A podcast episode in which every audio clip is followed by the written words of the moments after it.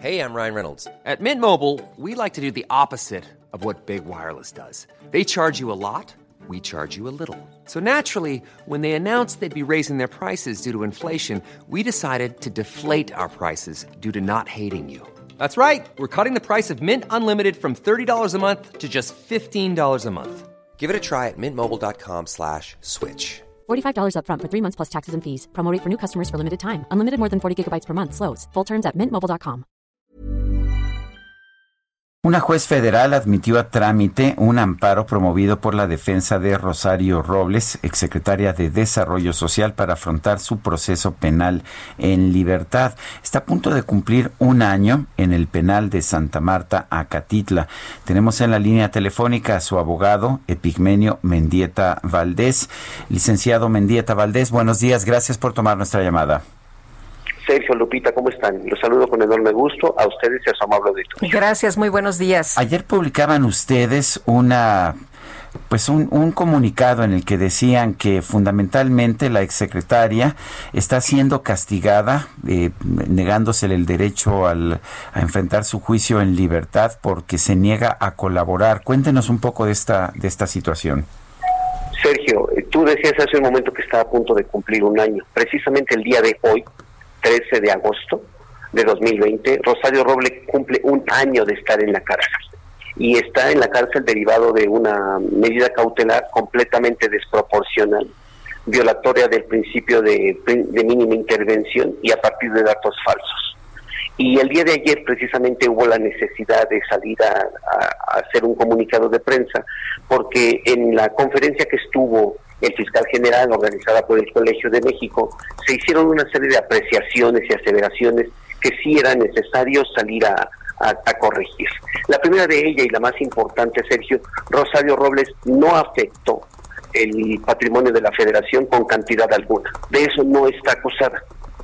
Ella está acusada de un delito eh, de, de, resultado formal, es decir, no traería aparejado una afectación al patrimonio de la federación y no traería aparejado una reparación del daño. Pero ahora, la parte más importante, el fiscal dice que Rosario Robles está en la cárcel y continuará en la cárcel por no ser solidaria con el Estado, es decir, es decir, por no colaborar.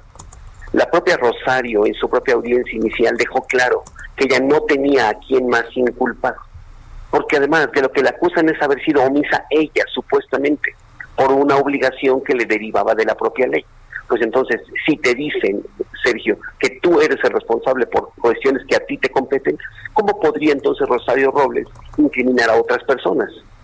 Eso es completamente eh, incorrecto. De tal manera que hubo la necesidad de salir a hacer este, eh, este tipo de aclaraciones, porque además a quien le correspondería demostrar eh, la responsabilidad plenamente, más allá de todo lo razonable, sería la propia Fiscalía.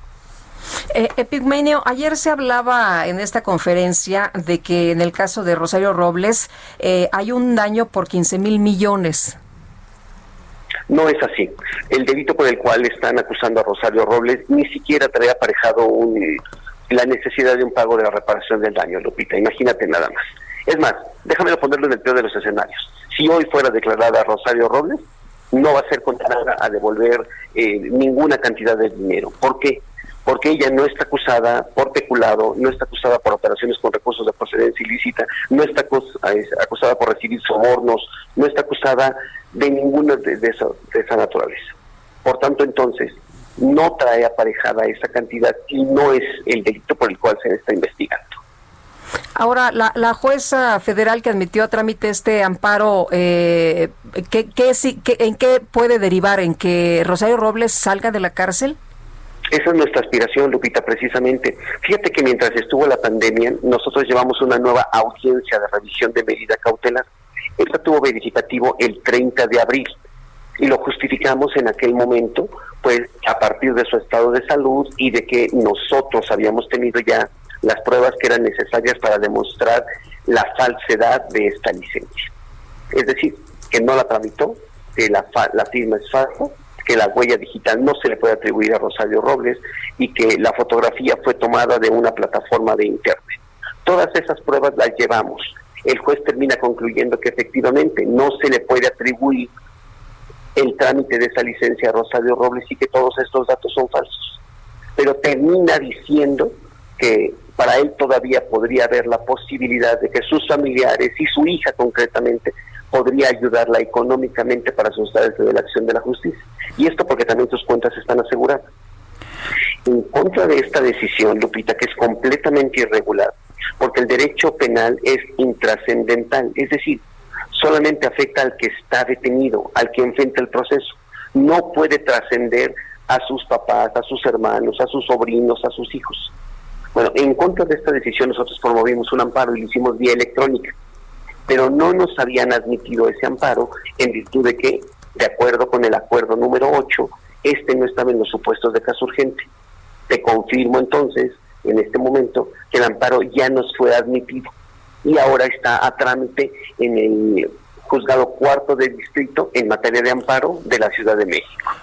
y pues será aproximadamente cosa de entre 30 días, 45 días que se resuelve este amparo. Eh, lo curioso del caso es que dicen que Rosario Robles tiene que permanecer en, en prisión preventiva debido a que se corre el riesgo de que, de que huya, pero ella se presentó de manera voluntaria, ¿no? Cosa que no ocurrió en el caso de Emilio Lozoya, por ejemplo.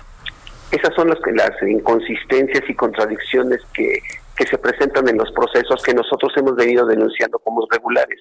Sergio, fíjate, Sergio, cuando nosotros salíamos en aquel momento a decir que está en una situación irregular, parecía que no había un punto de comparación.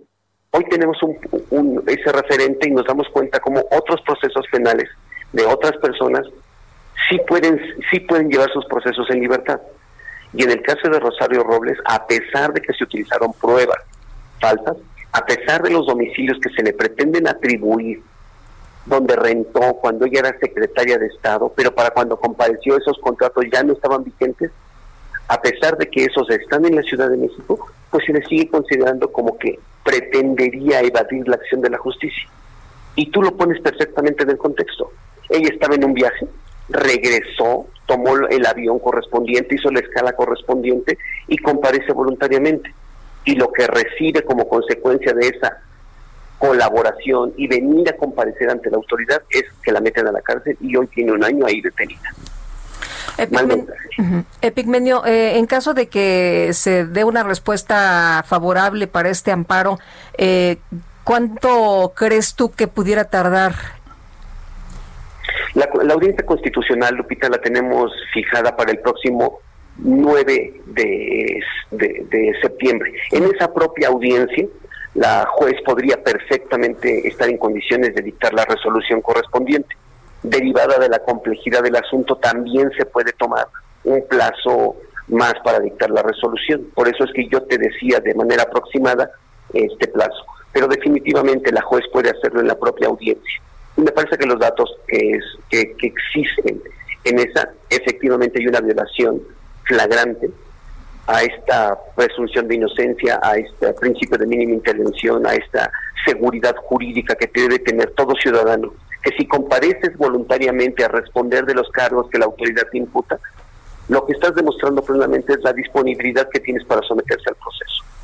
Lo único que necesitas es tener un domicilio y eso nos garantiza que tenemos un sistema de corte acusatorio, de corte garantista. Aquí no tendría que haber revanchas, y eso no es lo que se ha demostrado en este proceso. Por eso de ahí nuestras inconsistencias, Sergio Lupita. En estas primeras entrevistas que se daban del proceso de Rosario Robles, parecía que nosotros dábamos eh, situaciones en las, que, en las cuales se pedía un privilegio.